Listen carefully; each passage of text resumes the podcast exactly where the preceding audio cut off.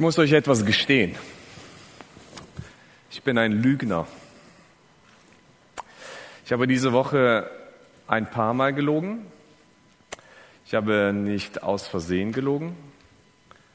Ich habe es ganz absichtlich gemacht. Ich war mir ziemlich bewusst meiner Lüge und trotzdem habe ich es getan. Und zwar habe ich diese Woche etwas online gekauft. Und bei diesem Online-Kauf, da muss man einen Haken an einer bestimmten Stelle setzen. Und da steht, haben Sie die AGBs gelesen? Und ich habe angekreuzt, ohne sie gelesen zu haben. Ich habe auch ein Programm diese Woche installiert und da kam die gleiche Frage, ob ich die allgemeinen Geschäftsbedingungen und die Nutzungsbedingungen gelesen habe. Ich habe wieder angeklickt, ohne sie gelesen zu haben.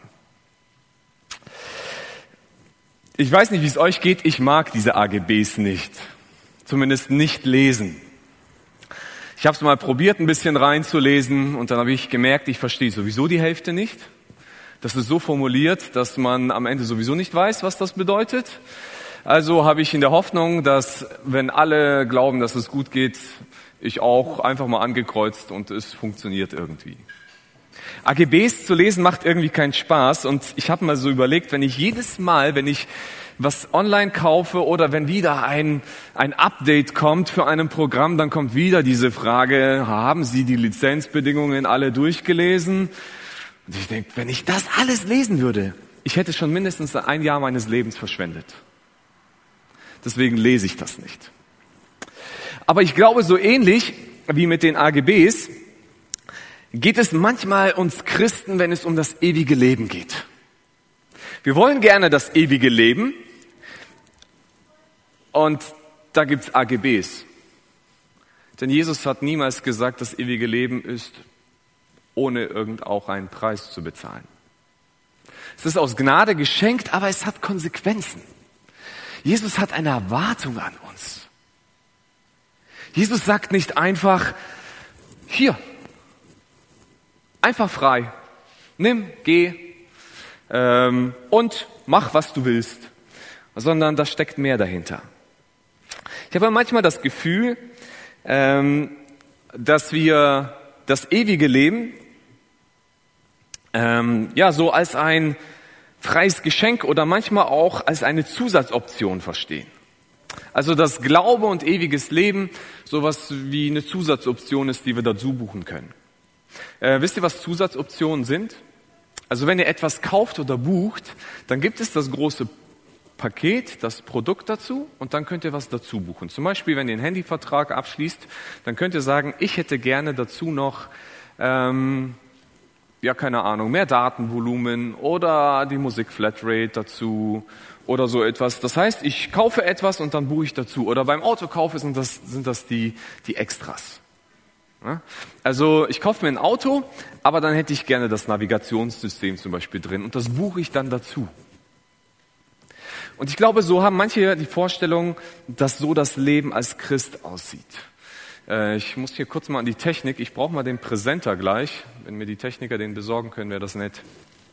Oder liegt der hier? Ah, der liegt hier. Super. Danke, Willi.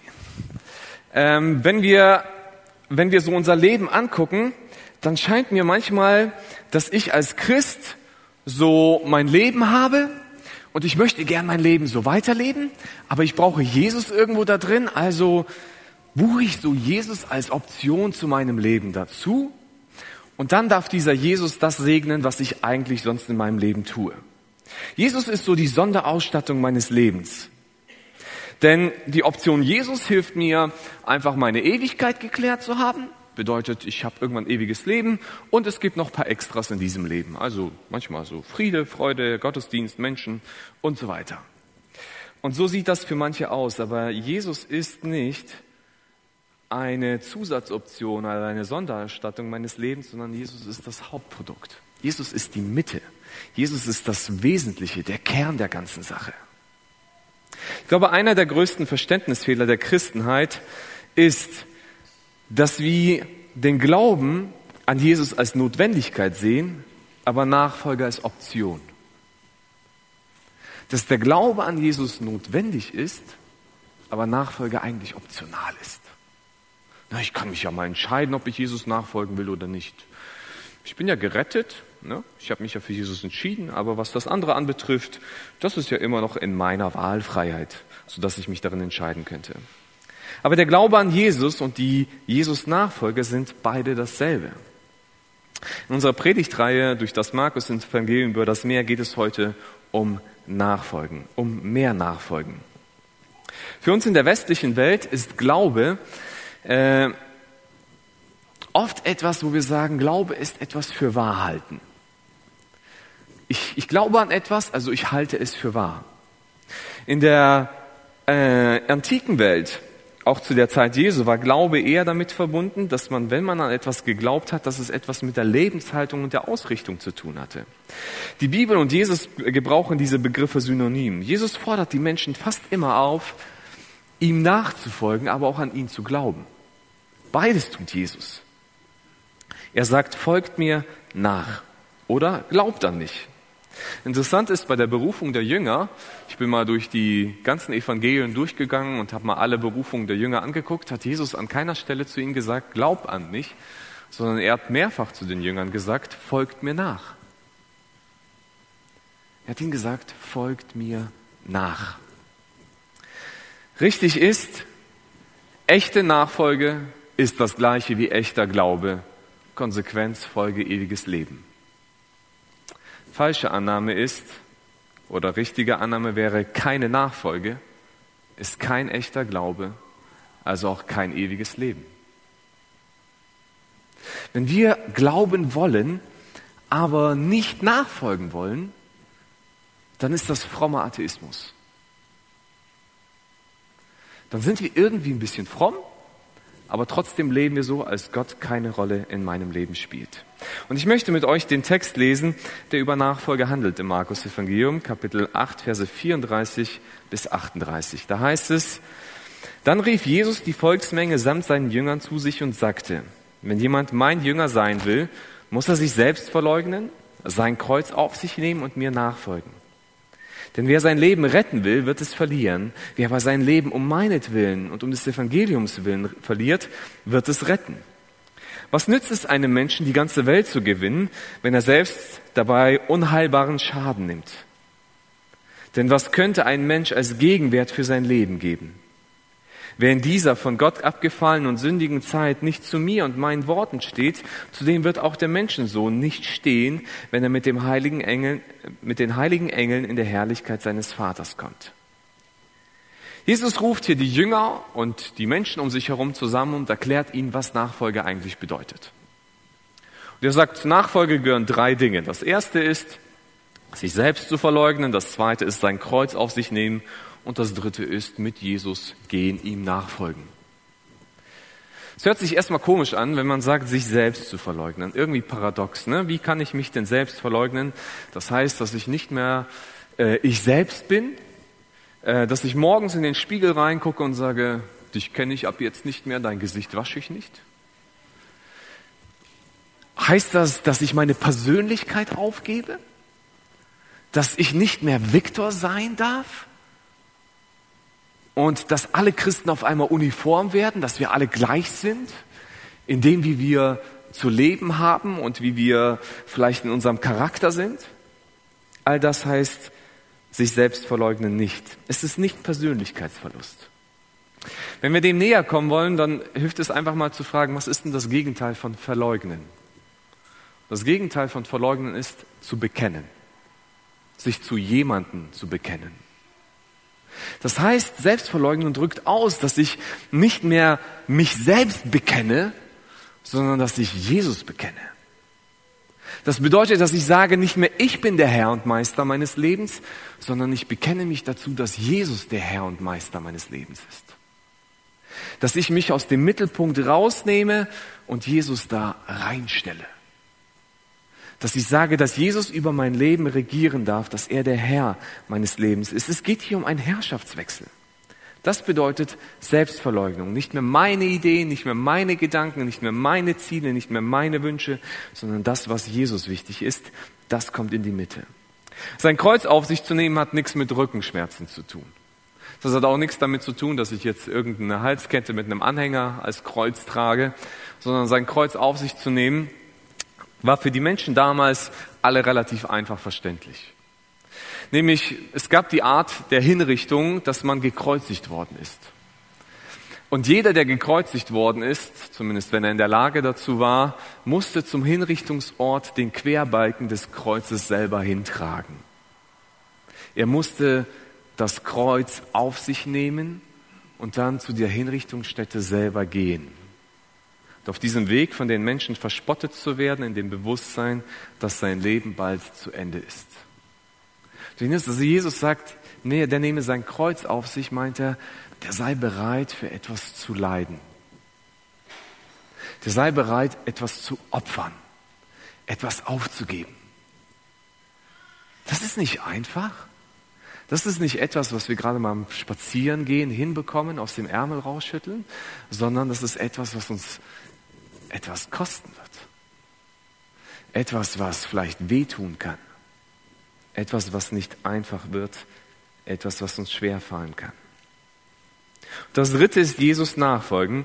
Jesus nachfolgen bedeutet, dass wir ein Flugticket nach Israel buchen, uns Sandalen anziehen, lange Haare wachsen, ein Bart, wenn es geht.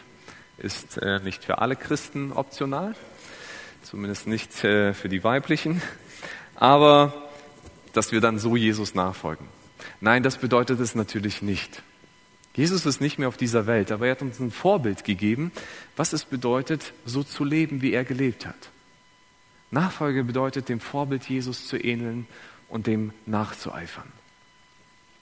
Und wenn wir nachfolgen, dann geht es darum, dass wir sagen, wie kann ich diesem ähnlicher werden, der vor mir hergeht, der vor mir hergegangen ist. Und das ist Jesus. Es ist eine ziemlich krasse Erwartung, die da drin ist die Jesus an uns Menschen stellt und sie ziemlich radikal ist, oder? Aber es hat etwas Wesentliches mit dem Verständnis von Leben zu tun. In Vers 35 sagt Jesus, denn wer sein Leben retten will, wird es verlieren. Wer aber sein Leben um meinetwillen und um des Evangeliums willen verliert, wird es retten. Es ist eine Frage des Lebens, die dahinter steckt, was Nachfolge bedeutet. Durch den Sündenfall der irgendwann mal vor vielen Jahren passiert ist, als Adam und Eva im Garten Eden waren, ist was, ist was richtig kaputt gegangen. Der Mensch ist eigentlich in einer Sphäre des Lebens hineingeschaffen worden. Gott hat alles perfekt gemacht, es war alles gut, der Tod war nicht existent, nichts musste kaputt gehen, nichts musste sterben. Und Gott sagt aber, wenn du dich gegen mich entscheidest, wenn du sündigst, dann, dann bist du des Todes würdig, dann musst du sterben. Was hat der Mensch gemacht? Er hat gesündigt und er ist aus der Sphäre des Lebens, aus dem Rahmen, wo Gott gegenwärtig ist, wo Gott gewirkt hat, wo Gott Herr und König war, rausgegangen und hat gesagt, jetzt möchte ich selbst entscheiden, was gut und böse ist, aber das ist die Sphäre des Todes. Und wenn du Gott entfernt lebst, dann lebst du in der Sphäre des Todes, das heißt kein ewiges Leben, bedeutet ewige Verdammnis. Und so gehen wir raus aus dieser Sphäre des Todes und sind eigentlich des Todes würdig. Und das hat mit meinem Ego zu tun, mit meiner eigenen Entscheidung da drin. Und Jesus sagt, wer sich aber nicht wieder in diesen Gottesbereich begibt, wieder in die absolute Gegenwart Gottes, wo Gott in mir wohnt, wo Gott den Raum in mir gewinnt, wo Gott wieder der Herr wird und wo Gott regiert, Wer sich da reinbegibt, der hat Leben. Wer aber dann nicht reingeht, der hat kein Leben. Deswegen ist Jesus so radikal in dieser Nachfolge und sagt, du kannst nicht da mit einem Fuß reintreten wollen und sagen, ich hätte gerne das Leben, aber zugleich mit dem anderen Fuß auf der anderen Seite stehen und sagen, ja, aber ich möchte selbst bestimmen. Ich möchte selbst bestimmen, was gut und böse ist. Und zugleich, ja, aber ich möchte das ewige Leben haben. Und Jesus sagt, das geht nicht. Entweder bist du im Bereich des Lebens und du folgst Gott nach, dann musst du aber dein Leben aufgeben. Du musst es verlieren. Und du wirst Leben gewinnen, echtes Leben gewinnen. Oder du glaubst, du weißt selber, was gut und richtig ist und du bestimmst, was gutes Leben ist, aber dann wirst du es irgendwann mal verlieren, denn du wirst sterben und das ewige Leben wird nicht mehr zu dir gehören und du wirst nicht mehr bei Gott sein können. Tatsächlich ist es, dass wir oft selber glauben, was echtes Leben ist. Zumindest ich immer wieder in meinem Leben. Dass ich besser weiß, was mich erfüllt, was mich befriedigt und was ein erfüllteres Leben für mich bedeutet. Und so versuche ich das Leben mit allem Möglichen zu füllen. Zumindest wir Christen tun das. Und Jesus kommt da drauf in Vers 36 und sagt, ähm, ach so, das ist noch ein Vers, dass Jesus das Leben ist. Jesus sagt, ich bin die Auferstehung und das Leben. Er ist dieser Bereich, wo Leben ist. Und wenn ich nicht da reingehe, gibt es kein Leben für mich. In Vers 36 sagt Jesus, was nützt es einem Menschen, die ganze Welt zu gewinnen, wenn er selbst dabei, äh, wenn er selbst dabei unheilbar Schaden nimmt. Jesus kommt da drauf und sagt, wir Menschen sind gerne dabei zu sagen, ich weiß, was mein Leben wirklich erfüllt und glücklich macht. Und wir versuchen alles Mögliche dafür zu tun, dass wir diese Erfüllung bekommen. Und Jesus sagt, was bringt es dir, wenn du alles dafür tust, dieses Leben erfüllt zu bekommen und glücklich zu machen, diese Welt zu gewinnen, aber zugleich immer noch in der Sphäre des Todes zu sein? Was, was bringt es dir, ein Boot voll zu packen mit dem besten Luxus dieser Welt, wenn du weißt, dass es in zwei Jahren sinken wird? Was bringt es dir? Und wenn dieses Boot dann am Ende mit dir sinken wird? Und wir besitzen am Ende auch nichts, wo wir sagen könnten, Jesus, ich mache ein Tauschgeschäft mit dir. wo wir das Tauschgeschäft machen können und sagen so, Jesus, ich biete dir etwas an. In, in Vers 37 sagt Jesus, ihr könnt nichts als Gegenwert anbieten. Denn was könnte ein Mensch als Gegenwert für sein Leben geben? Das äh, Wort für Gegenwert bedeutet sowas als Tausch. Was könnten wir mit Gott eintauschen? Also Jesus sagt, so am Ende des Lebens werden wir Gott, vor Gott nicht stehen können, sagen, ich habe irgendwas vorzuweisen, dass du mir doch das ewige Leben dafür geben könntest. Zum Beispiel gute Werke oder meinen Spendenbarometer, Nachweis, den ich gemacht habe oder irgendwo meine Gottesdienstbesuche oder irgendetwas anderes. Es gibt nichts, was wir geben könnten, um Jesus äh, was wir Jesus anbieten könnten, um das ewige Leben zu bekommen. Ihr habt bestimmt gemerkt, ich habe diesen Rucksack an. Das ist nicht mein Predigerrucksack, sondern dieser Rucksack ist mein Leben. Ich liebe diesen Rucksack. Der passt einfach gut zu mir. Ich, muss, ich habe eben gerade auch kurz festgestellt, ich habe schon fast vergessen, dass ich mit Rucksack predige. Weil der einfach zu mir gehört. Äh, so ein Rucksack, ist eine tolle Sache. In diesen Rucksack habe ich alles reingepackt, was mir wichtig ist.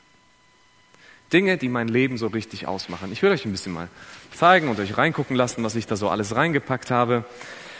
Ähm, da ist ziemlich viel drin. Ich muss ein bisschen rumsuchen. Was haben wir da? Zum Beispiel habe ich da so mein Ehering drin. Meine Frau, das ist etwas total Wertvolles in meinem Leben. Sie ist Teil meines Lebens, total wichtig. Und ich liebe meine Frau, deswegen gehört sie einfach hier rein. Oder ich habe hier ein Bild von meinen Kindern drin, meine Familie. Meine Familie ist absolut wertvoll für mich. Ich liebe sie und das ist Teil meines Lebens.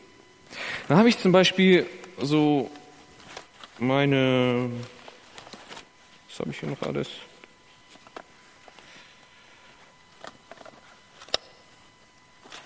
Merke, da fehlt irgendwas. Ähm, dann habe ich hier noch ah, mein Smartphone drin. Wisst ihr, warum ich mein Smartphone mag? Weil ich kann damit Selfies machen. Ja, und, und Selfies ist so ein schönes, schöner Ausdruck für Anerkennung. Ja, ich liebe Anerkennung. Ich liebe, wenn Leute mich loben für das, was ich gemacht habe.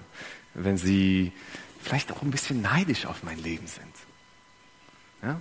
Wenn Sie gucken, boah, der fährt ein tolles Auto oder der hat so einen schönen Urlaub gehabt. Anerkennung ist etwas Schönes. Ich liebe Anerkennung, deswegen habe ich das da drin.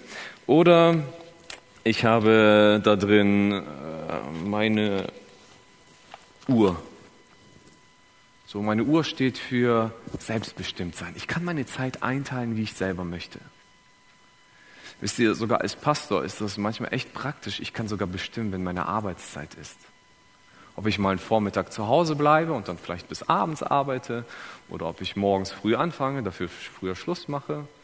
Also ich kann selbstbestimmt leben. Ich kann sagen, ich tue und lasse, was ich möchte. Keiner hat mir was zu bestimmen. Ne? Also ähm, keiner hat mir irgendwas einzureden. Oder ich hole nochmal mein Smartphone raus. Ich liebe es nicht nur zum Selfies machen, sondern das ist das beste Unterhaltungsding schlechthin. Also mit einem Smartphone, damit kann man sein Leben wundervoll entertainen. Und das steht so für Unterhaltung. Da kann ich Netflix drauf haben und ich kann da Amazon Prime drauf haben und Disney und eBay und WhatsApp und Instagram und alles und ich kann mein Leben bestens damit unterhalten. Äh, es gibt stundenlang kann man da sitzen und die Zeit verfliegt auf einmal. Spiele spielen da drauf. Unterhaltung gehört definitiv zum Leben. Wir lieben es ja, unterhalten zu werden. Ne? Oder ich habe da sowas, ne, ich habe das mal so als Hufeisen reingepackt. Ja, mein persönliches Glück. Ich bestimme, was mich glücklich macht. So, uns machen ja nicht alle Sachen gleich glücklich. Ne? Und euch macht vielleicht irgendwas anderes glücklich. Mich macht zum Beispiel leckeres Essen glücklich. Ne? Ich darf heute grillen. Ich freue mich drauf. Das macht mein Leben ein bisschen glücklicher.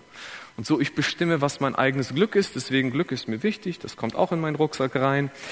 Ähm, ja, so. Das ist nicht für Zähne ziehen gedacht. Zahnarzt macht mich nicht glücklich. Aber was mich glücklich macht, ist auch Arbeit. Ich glaube, viele Menschen macht Arbeit glücklich. Also Arbeit gehört zum Teil meines Lebens. Arbeit ist mir wichtig und Arbeit gehört einfach in meinen Rucksack rein, ob in der, in der Gemeinde zu arbeiten oder auch zu Hause zu arbeiten. Arbeit ist einfach gut. Ähm, was, ich, was ich auch mag, ist das hier. Das ist, das ist mein Portemonnaie. Ne? Also mein Portemonnaie, da ist Geld drin, Geld macht das Leben schöner. So, und ich mag es, Geld zu haben. Ich mag, wenn auf meinem Konto was drauf ist. Und ich mag mit meinem Geld auch am liebsten das tun und lassen, was ich möchte. Dann habe ich hier noch meine Gehaltsabrechnung. Jetzt fragt euch, wozu Gehaltsabrechnung? Gehaltsabrechnung steht für mich für Erfolge, für Ziele. Also wir nehmen es ja vor, ich möchte ja schon irgendwann mal genug verdienen. Oder ich möchte einen bestimmten Beruf erlernt haben. Ich möchte irgendwas in meinem Leben erreicht haben. Wenn ich dann da drauf gucke, dann kann ich mir sagen, ja, du hast es irgendwo zu was gebracht. Eigentlich dachte ich da so meinen Abschluss von meinem Masterprogramm reinzutun, aber ich habe gesehen, dass es so eine riesige Mappe ist, das habe ich da nicht mehr reinbekommen. Aber wir lieben das, uns Ziele zu ersetzen und diese Dinge zu lieben. Und ach, ja, was ich da auch noch so mit drin habe, sich mal so eine Uhr steht ja auch irgendwo noch für Besitz, oder? Dinge zu kaufen. Wir lieben es, Dinge zu kaufen, Dinge zu haben, oder? Also nettes Häuschen zu haben, das passende Auto zu fahren, ist schon eine nette Sache. Mag ich auch. Und dann damit das alles so richtig schön wird, habe ich mir so eine Zusatzoption gebucht. Ich habe da Jesus reingepackt in diesen Rucksack. Ja? Also das Ganze ist alles ganz nett, aber wenn ich noch Jesus mit drin habe, dann habe ich in meinem Rucksack alles, was ich brauche. Das ist so meine Sonderausstattung. Und dann ziehe ich meinen Rucksack an und ich freue mich, dass Jesus in meinem Rucksack drin ist. Aber was richtig gut ist, ich trage diesen Rucksack. Das ist mein Rucksack. Jesus darf gerne in diesem Rucksack drin sein, aber diesen Rucksack gebe ich Jesus nicht ab. Denn schließlich habe ich mir das irgendwo selbst verdient und schließlich mag ich diese Dinge. Das Problem mit diesem Rucksack ist, und das ist das, was Jesus sagt, dieser Rucksack hat einen Haken. So, ich habe hier mal so ein Seil, ne? Der ist angebunden an etwas.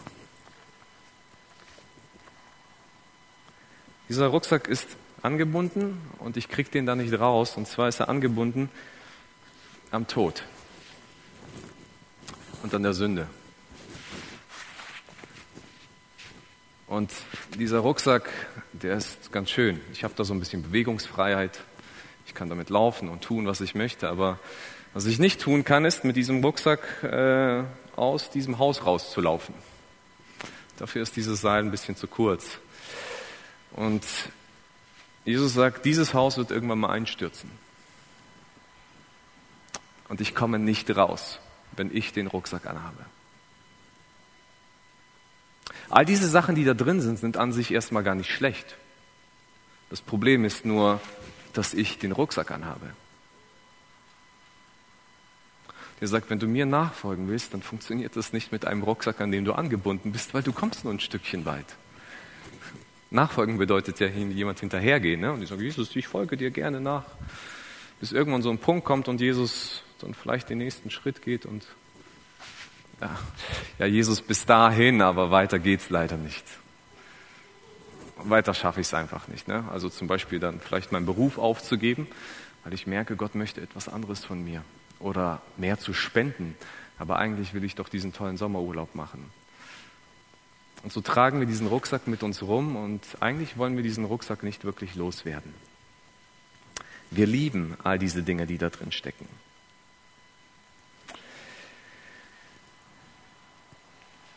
Ich habe am Anfang gesagt, dass ich ein Lügner bin.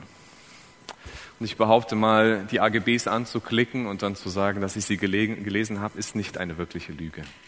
Ich bin mir bewusst, dass diese Dinge für mich gelten und dass ich dann ihnen Rechenschaft und rechtsverpflichtet bin, selbst wenn ich sie nicht gelesen habe. Und das ist die Absicht dieses Anklickens. Am Ende habe ich, kann ich nicht sagen, habe ich nicht gewusst. Ich sage, habe ich vielleicht nicht gewusst und trotzdem verbindlich. Aber ich glaube, da wo die größten Lügen in der Gemeinde stattfinden, ich glaube, das ist mitunter eine der größten Lügen überhaupt. Ne, ich habe die AGBs gelesen. Aber die größte Lüge, die wir die wahrscheinlich in der Gemeinde haben, sind in unserer Lobpreiszeit. Wenn wir voller Leidenschaft singen, Herr, ich folge dir, präge mich, mein Gott, lehr mich treu zu sein, treu bis in den Tod, Herr, ich folge dir. Das können wir sehr gut hier in diesem Saal machen. Aber sobald wir die Tür verlassen, kommt eine ganz andere Frage auf. Meine ich das wirklich ernst? Meine ich das wirklich ernst? ich will dir folgen bis in den Tod. Ich bin bereit, diesen Rucksack auszuziehen, Jesus, und ihn dir anzuziehen, weil du dieses Seil dann durchschneiden kannst. Und auf einmal gehen wir zusammen mit all diesen Sachen unterwegs. Aber du trägst ihn, nicht mehr ich. Und dann sehe ich diesen Rucksack an deinem Rücken und ich folge dir. Oder singen wir diese Lieder wundervoll und dann gehen wir aus dem Gottesdienstraum und tun so, als ob wir das nicht wirklich gesagt hätten. Nachfolgen bedeutet, diesen Rucksack auszuziehen und Jesus anzuziehen. Das ist der Anlass übrigens, warum Jesus diese Worte sagt. Weil ein anderer diesen Rucksack nicht ausziehen wollte und Jesus ihm bewusst gemacht hat, dieser Rucksack, den darfst du nicht tragen, wenn du mir nachfolgen willst. Und zwar Willi hat letzten Sonntag darüber gepredigt, dass Jesus mit seinen Jüngern kurz alleine unterwegs ist und dann kommt es zu einer Situation, dass Jesus den Jüngern erklärt und sagt, Jünger, passt mal auf, es dauert nicht mehr lange und dann werde ich gefangen genommen, ich werde, ich werde, ähm, äh, ich werde gefoltert, ich werde sterben und ich werde auferstehen. Und dann passiert Folgendes, da ist einer dieser Jünger, Petrus. Und dann heißt es, Petrus nahm Jesus zur Seite. Ich stelle mir das ganz interessant vor. Ne? Es heißt dort wörtlich, Petrus tadelte Jesus mir so vorgestellt, wie das ist. Jesus ist so mit den zwölf Jüngern. Dann sagt er, Jungs, passt mal auf. Es wird bald die Zeit kommen, da werde ich leiden, ich werde sterben und ich werde wieder auferstehen. Dann guckt ihn Petrus und sagt Jesus, komm, wir müssen mal unter vier Augen reden. Jesus, komm mal. Dann stellt er sich mit Jesus hin, so die anderen Jünger, alle ein bisschen weiter weg. Jesus, das kannst du so nicht sagen. Weißt du, Jesus, das ist keine gute Werbung für Nachfolge. Übrigens, wir haben alle unsere Familien verlassen für dich. Und, und du sagst hier gerade, du willst sterben. Das wird nicht passieren, Jesus. Wir werden schon dafür sorgen. Wir haben schon übrigens überlegt, wie wir das machen. Wir gehen mal nach Jerusalem. Da räumen wir den Laden so richtig mal auf mit den ganzen Pharisäern und Schriftgelehrten. Du machst so ein paar Wunder, wir halten dir den Rücken frei, dann vertreiben wir die Römer und dann bauen wir dein Reich hier auf, Jesus. Und dann kriegt, glaube ich, Petrus so eine der größten Klatschen, die er jemals von Jesus bekommen hat.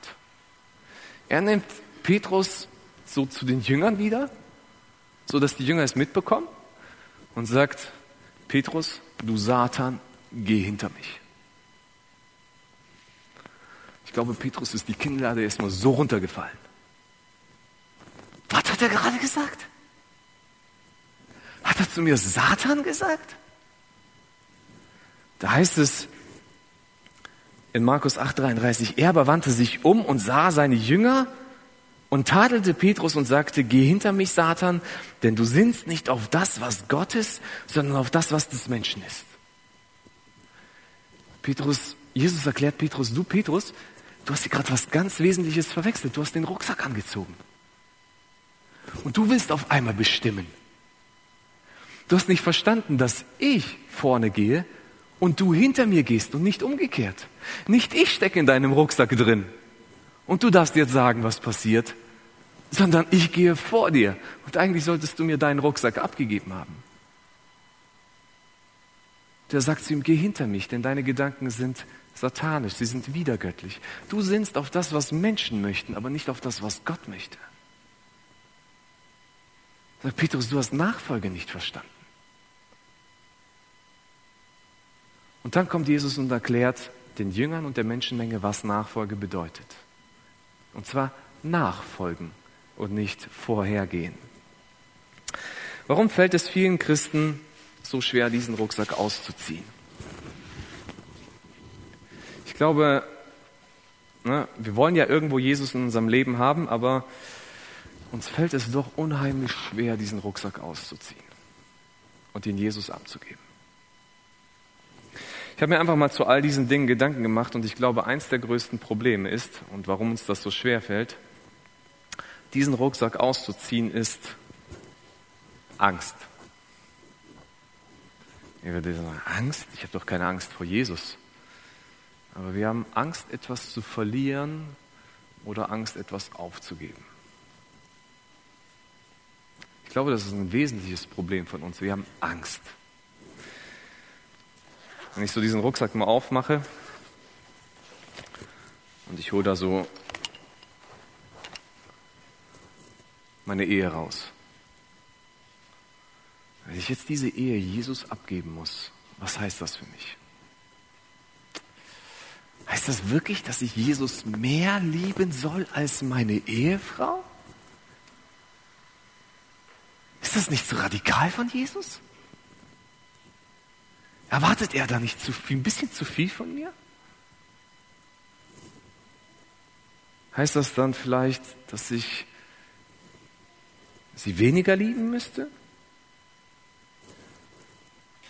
Oder ich habe vielleicht nicht diese erfüllte Ehe und sie sagen, warte mal, Jesus, ist das dein Ernst, dass ich in dieser Ehe mein Leben lang drinstecken muss?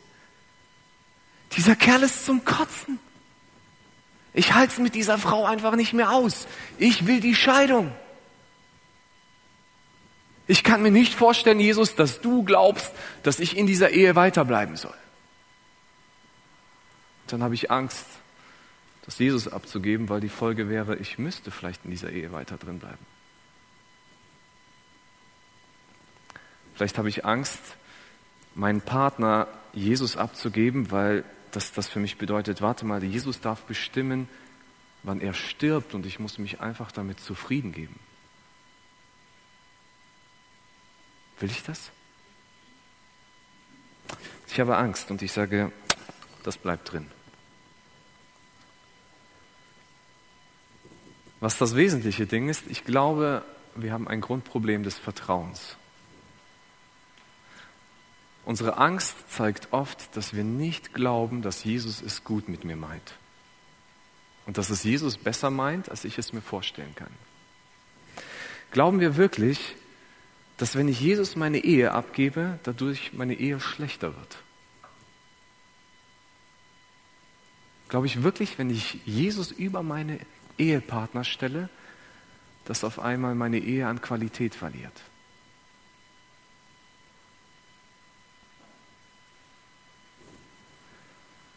Ich habe da meine Familie. Diese Familie liebe ich, habe ich gesagt. Aber wenn ich diese Familie Jesus abgebe, dann könnte es ja sein, dass Jesus sagt, ich will, dass deine Kinder in die Mission gehen. weil ich habe mir das so schön ausgemalt, wie sie alle irgendwann mal Häuser in meiner Gegenwart haben, in meiner Nähe, wie ich irgendwann mal Opa bin und meine Kinder auf meinem Schoß habe, mit denen ich spielen kann. Aber Jesus könnte ja zu denen sagen, geh doch in den Jemen zu meinem Sohn.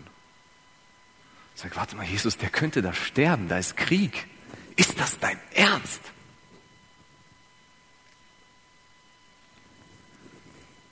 Jesus, ich will nicht, dass meine Kinder weggehen. Ich habe Angst, dass ich was verlieren würde. Ich will diese Kinder nicht abgeben. Ich will diese Familie nicht dir abgeben. Ja, ich weiß, du bist nett, du bist gut und ich wünsche mir deinen Segen für meine Kinder und ich wünsche dir, dass du sie segnest und dass sie tolle Ehepartner haben und tolle Berufe erlernen und so weiter. Aber dir sie abzugeben, das ist schon radikal. Du könntest ja auch auf einmal, ja, dass die sterben, dass die einen Unfall haben dass du sagst, es ist Zeit gekommen. Ich möchte die gerne behalten. Glauben wir wirklich, dass Gott und Jesus unserer Familie irgendwas Schlechtes möchte? Dass wenn Gott meine Kinder in die Mission irgendwo sendet, dass es ihnen dadurch schlechter gehen würde?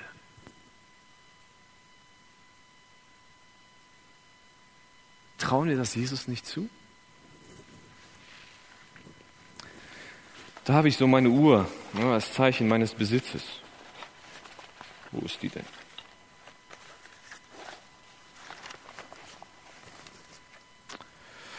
Wir lieben Besitz. Ne? Wir lieben ja zu konsumieren. Wir sind eine Konsumgesellschaft. Ne? Und manchmal sind wir auch unserem Staat verpflichtet. Ne? Wenn wir eine Wirtschaftskrise haben, dann müssen wir einkaufen, damit wir wieder Konjunktur haben und damit es wieder besser wird. Und einkaufen ist einfach schön, oder? Wir lieben einkaufen. Unterschiedliche Sachen. Frauen vielleicht Klamotten, Männer vielleicht Werkzeug. Oder irgendetwas anderes. Wir lieben einkaufen. Und wir lieben die Dinge, die wir einkaufen können. Das ist ja einfach schön, Dinge zu besitzen, etwas in der Hand zu haben. Das ist, das ist einfach genial. Und wenn ich jetzt Jesus meinen ganzen Besitz abgebe und das Ganze, dann könnte er sagen, verkauf es. Was ist, wenn Jesus heute sagen würde, verkauf dein Haus?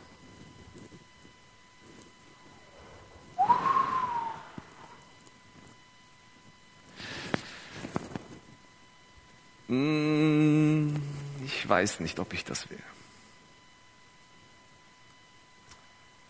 Glauben wir wirklich, der Lüge, dass Besitz glücklich macht? Und glauben wir wirklich, dass Jesus uns nichts gönnen will? Und dass ich sobald sage, Jesus, du darfst über all meinen Besitz verfügen, dass er von mir verlangt, ich will, dass du totunglücklich bist?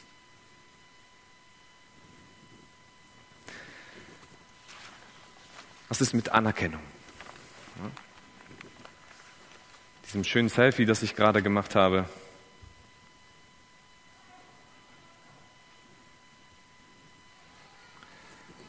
Was ist mit Anerkennung?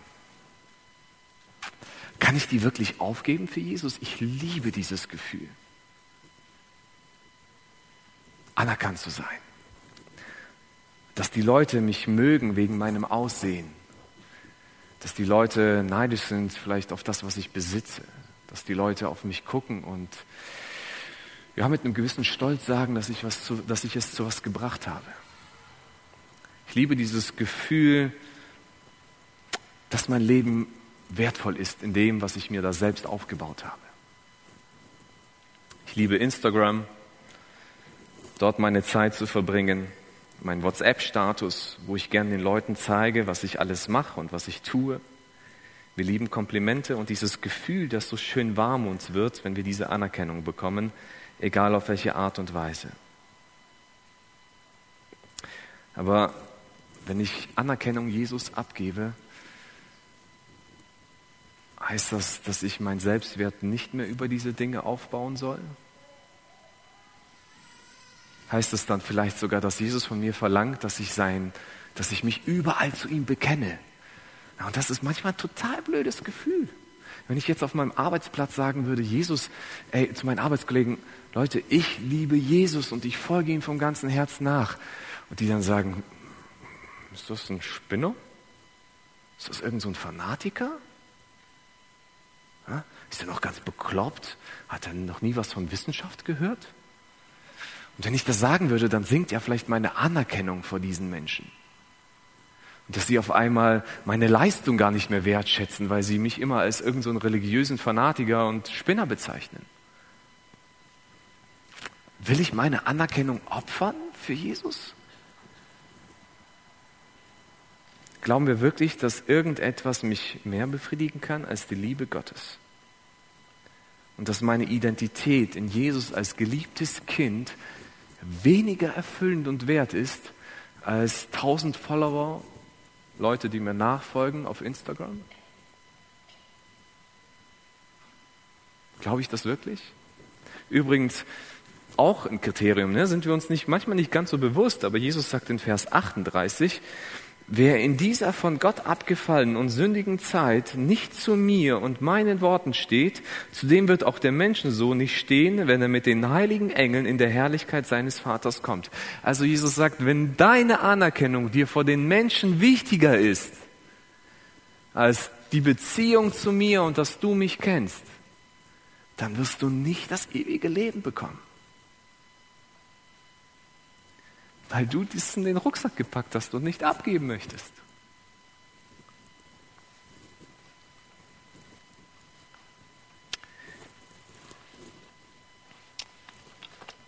Meine Uhr für Selbstbestimmtheit und für Freiheit. Ich teile mir meine Zelt selbst ein. Es ist ein cooles Gefühl, Freiheit zu haben. Ich kann tun und lassen, was ich will. Also wir merken auf einmal, so eine Corona-Zeit ist total ätzend, wenn ich auf einmal eingeschränkt werde. Und warte mal, wenn Jesus auf einmal mein Leben einschränkt. Wenn Jesus auf einmal sagt, das ist gar nicht in Ordnung, dass du diesen Urlaub machst. Wenn Jesus auf einmal sagt, ich will gar nicht, dass du deine Zeit und deine Freizeit damit verbringst. Ja, warte mal, das ist ja blöd. Ich liebe diese Dinge. Die machen mich irgendwo glücklich. Was ist, wenn Jesus auf einmal zu mir sagen würde, du liebst deine Privatsphäre, aber ich möchte auch, dass du ein Zeugnis für mich bist und deinen Nachbarn einlädst zum Gottesdienst oder mal zu dir nach Hause zum Mittagessen. Ja, warte mal, ich komme mit meinem Nachbarn bis jetzt ganz gut klar. Will ich den wirklich da einladen? Glauben wir wirklich, dass unsere eigenen Pläne und Gedanken besser sind als die, die Gott für uns hat? Glauben wir, dass unsere Abhängigkeit von ihm uns versklavt und einengt? Mein Smartphone nochmal, ne? Medien, Unterhaltung. Wir lieben Unterhaltung. Wir lieben Unterhaltung auf allen möglichen Dingen. Ne? Wir lieben uns zu unterhalten, indem wir Netflix gucken, Amazon Prime und so weiter. Wir lieben Serienmarathone.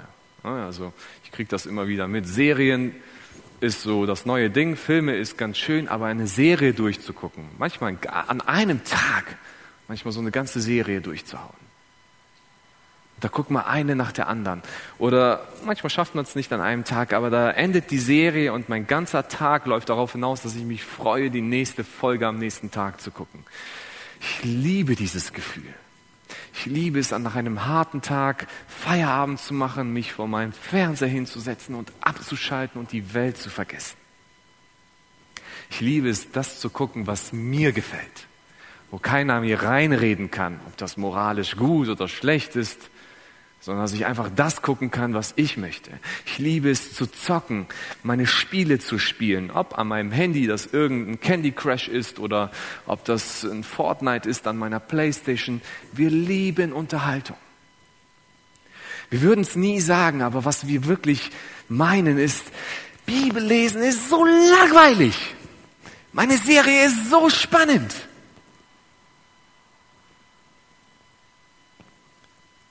Ich würde es niemals sagen in der Öffentlichkeit, aber das ist das, was ich lebe und was ich fühle. Und das ist, wenn ich jetzt dieses, diese Unterhaltung Jesus abgebe? Was ist, wenn Jesus sagt, kündige deinen Netflix-Account? Ja, warte mal, da wird mein Leben irgendwie langweilig. Wenn ich nach, abends nach Hause komme und ich habe nichts zum Gucken. Will ich das wirklich? Glauben wir wirklich, dass all dieses Zeug unser Leben reicher macht? Dass es unsere Lebensqualität wirklich essentiell verändert? Oder ist es eher die tiefe Gemeinschaft mit Gott, die uns wirklich Lebensqualität schenkt? Ja, mein Streben nach Glück. Ich liebe ja Glücksmomente. Jeder liebt von uns Glücksmomente. Und es können unterschiedlichste Arten von Glücksmomenten sein. Es ist vielleicht dieser Glücksmoment, den einige haben, indem sie alleine mit ihrem Smartphone sind. Dann, wenn sie keiner beobachtet und sie diese Internetseiten aufmachen, die sie nicht aufmachen sollten. Und wenn dann Männer, leider auch vermehrt immer mehr Frauen, vielleicht pornografische Dinge konsumieren und sie in diesem Moment einfach abschalten können. Keine Sorgen, keine Probleme. Ich kann die Welt hinter mir lassen. Das ist so entspannt. Das ist so befriedigend. Ich liebe diesen Glücksmoment. Jesus sagt, das ist Sünde. Will ich diesen Glücksmoment wirklich abgeben? Diese Glücksmomente, die ich immer wieder im Alltag brauche, weil mein Leben manchmal so trist und so ätzend ist. Und dann müsste ich das Jesus wirklich abgeben? Will ich mich wirklich nach Jesu Ordnung von Sexualität halten? Glauben wir wirklich, dass unsere Vorstellung, was gesunde Sexualität ist, befriedigender ist, als was Jesus sich für uns gedacht hat? Glauben wir wirklich, dass der Erfinder es schlechter weiß, als wir es wissen? Das tun wir, indem wir es behalten und sagen, ich will es nicht abgeben.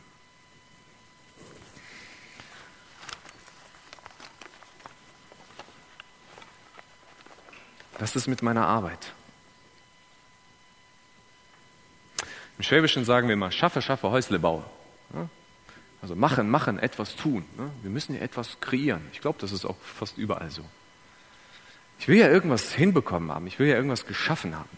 Ich will Karriereleitern besteigen. Ich will Erfolgserlebnisse haben. Ich will einen guten Gehaltsabrechnung haben. Ich möchte Anerkennung von meinen Mitarbeitern und Kollegen haben. Ich möchte etwas verdienen. Ich möchte etwas aufbauen. Und wenn es nicht auf der Arbeit ist, dann zumindest mal zu Hause. Alle Nachbarn sollen auf mein Haus gucken und sagen, boah, der kann das. Weil der so ein Fleißiger ist. Weil der so richtig arbeiten kann. Dafür verbrauche ich oft viel Zeit meines Lebens, weil ich muss ja zu dem, was ich alles schaffen will, wirklich viel investieren. Und dann will ich ja auch arbeiten und ich will von der Arbeit ja auch noch etwas haben. Deswegen möchte ich nicht nur arbeiten, sondern ich möchte auch noch, dass sich das lohnt zu arbeiten. Deswegen gehe ich schwarz arbeiten weil da habe ich von der Arbeit noch mehr und ich verdiene noch etwas mehr. Was ist, wenn jetzt Jesus damit reinreden dürfte? Habe ich dann vielleicht Angst, etwas zu verlieren? Vielleicht will ja Jesus, dass ich meinen Job kündige, wo ich viel Geld verdiene und auf einmal einen Beruf anfange, wo ich sozial tätig bin. Was ist, wenn Jesus will, dass ich meinen, meinen Job aufgebe, indem ich immer wieder lügen muss, indem ich vielleicht Menschen runterdrücken muss, wo ich Menschen wie einen Sklavenschinder behandle. Aber das brauche ich, weil auf diesem, auf diesem Posten geht es leider nicht anders. Und Jesus mir sagt, warte mal, das ist nicht das, was ich von dir möchte. Und ich mich entscheiden muss, vielleicht wieder nicht aufzusteigen, sondern abzusteigen beruflich. Will ich das? Darf Jesus da mitreden? Glauben wir wirklich, dass wenn Jesus hier das Ruder in die Hand nimmt, es ein Verlustgeschäft für uns wird? Von meiner Gehaltsabrechnung, die für meine Ziele steht. Wir haben alle Ziele im Leben. Wir wollen unser Leben verbessern, ob bewusst oder nicht unbewusst, ob ausformuliert oder nicht. Wenn man ein bisschen mal mit jemandem redet, dann merkt man immer gleich, was seine Ziele im Leben sind. Wenn ich jetzt das Reich Gottes als oberstes Ziel meines Lebens stelle Und ich sage, Gott, Jesus, du bist die allererste Priorität. Warte mal, was muss ich vielleicht dafür aufgeben? Vielleicht nicht die Ausbildung zu machen, die ich immer tun wollte, weil ich viel Geld verdienen wollte, sondern einen sozialen Beruf zu erlernen. Vielleicht bedeutet das, meine Zeit irgendwo ganz anders rein zu investieren, als sie meinen Zielen entspricht. Vielleicht bedeutet es, Beziehungen aufzugeben, die schlecht für mich sind, die sündig sind, weil ich dann das für Jesus investieren würde. Vielleicht müsste ich sogar weniger arbeiten, aber dafür mehr in der Gemeinde mitarbeiten. Ja, das ist blöd, ne? Wenn ich meine Ziele opfern müsste für Jesus. Aber glauben wir wirklich, dass wir unsere Zukunft besser kennen, als es Jesus tut? Trauen wir ihm zu, dass er uns etwas reindrücken will, was uns nicht, nicht erfüllt?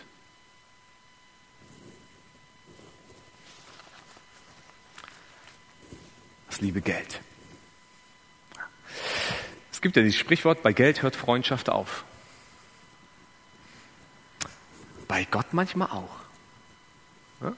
Kirche und Jesus ist alles cool, alles schön, aber wenn die mir an mein Portemonnaie wollen, dann kann das schon nicht mehr echt sein. Ne? Die wollen nur mein Geld haben. Ähm, wenn die nicht mein Geld wollen, dann ist gut.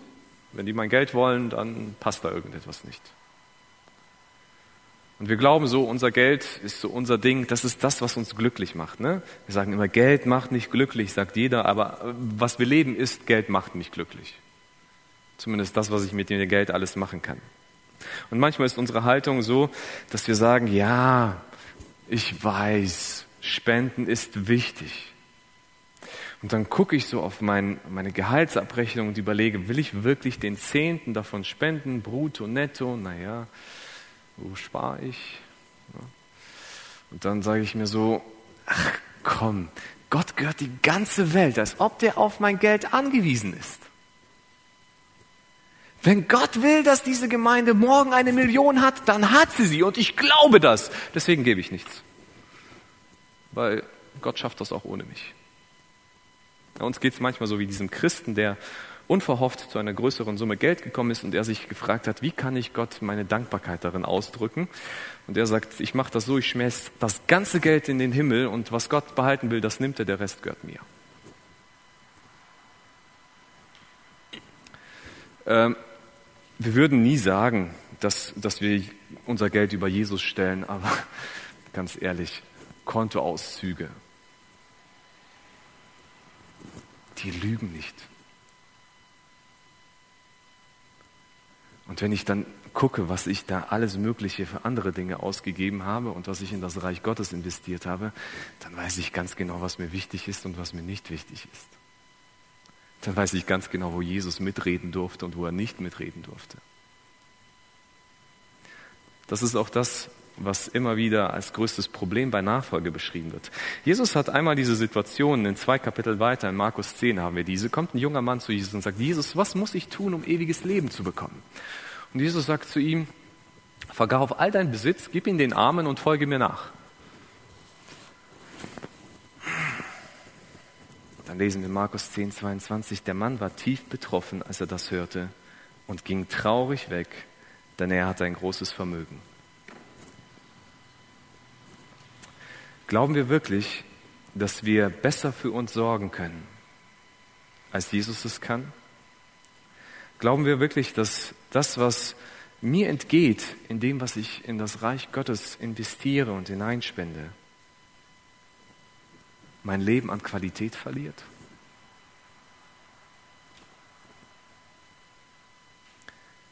Glaube ich, dass ich ein armer Schlucker sein werde, wenn ich Gott über mein Geld regieren lasse?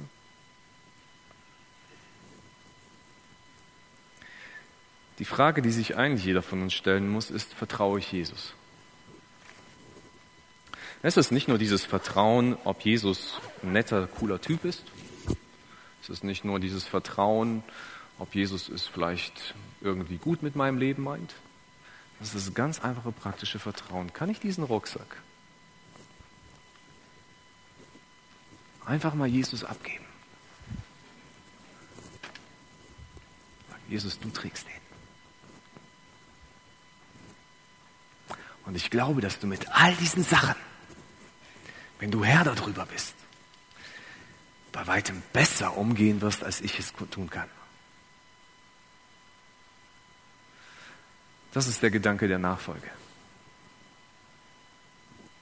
Dass ich Jesus mein Leben abgebe und sage, ich möchte, dass du der Herr darüber bist und ich will dir folgen.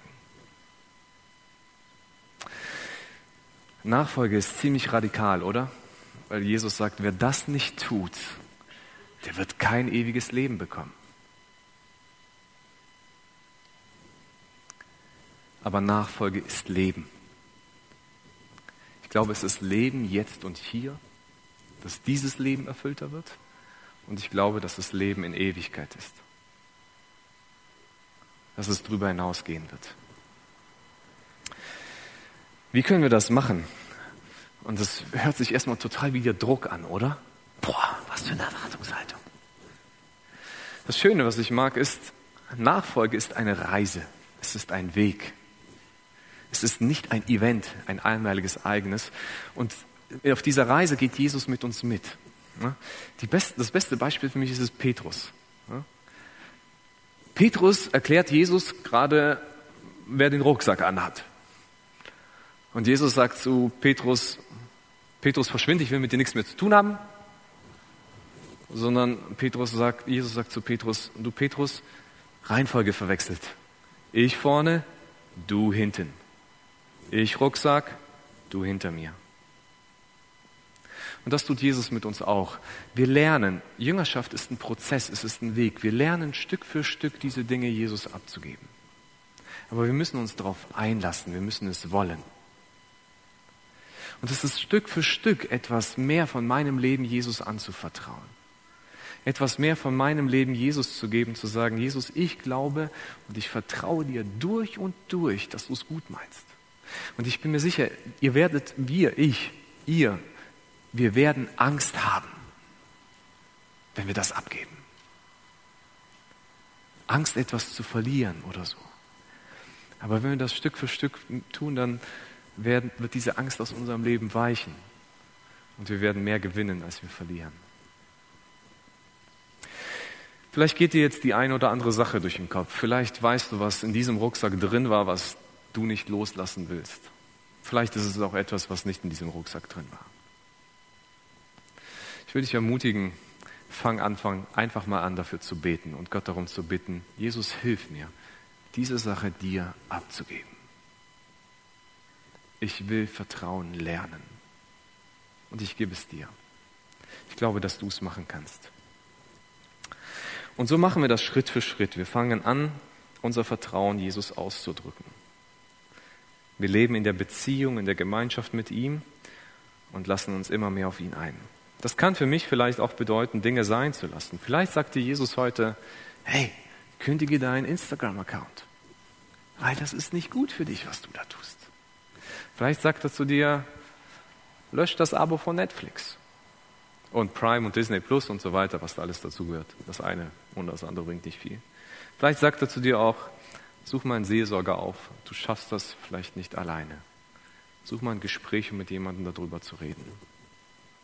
Vielleicht sagt er dir, überleg mal, wie du mit deinem Geld umgehst. Hab mal den Mut, mehr zu spenden. Vielleicht. Vielleicht aktiv in Gottes Reich mitzuarbeiten oder vieles andere noch mehr. Aber vielleicht sitzt du hier und sagst, ich habe noch nie diese Entscheidung für Jesus getroffen und ich möchte auch das ewige Leben. Jesus lädt dich ein in die Nachfolge. Du darfst Teil des großen Prozesses, des großen Planes des Reiches Gottes sein. Und das passiert durch ein Gebet, in dem ich sage, Jesus, ja, ich will. Ich will die Vergebung für meine Schuld von dir und ich will dir nachfolgen. Das ist alles. Und dann beginnt der Prozess der Nachfolge. Ich will uns alle ermutigen, nicht Jesus als Sonderausstattung unseres Lebens zu haben, sondern ich will uns ermutigen, dass Jesus die Mitte unseres Lebens ist. Dass Jesus in unserem Leben regiert. Jetzt, hier, in Ewigkeit. Amen.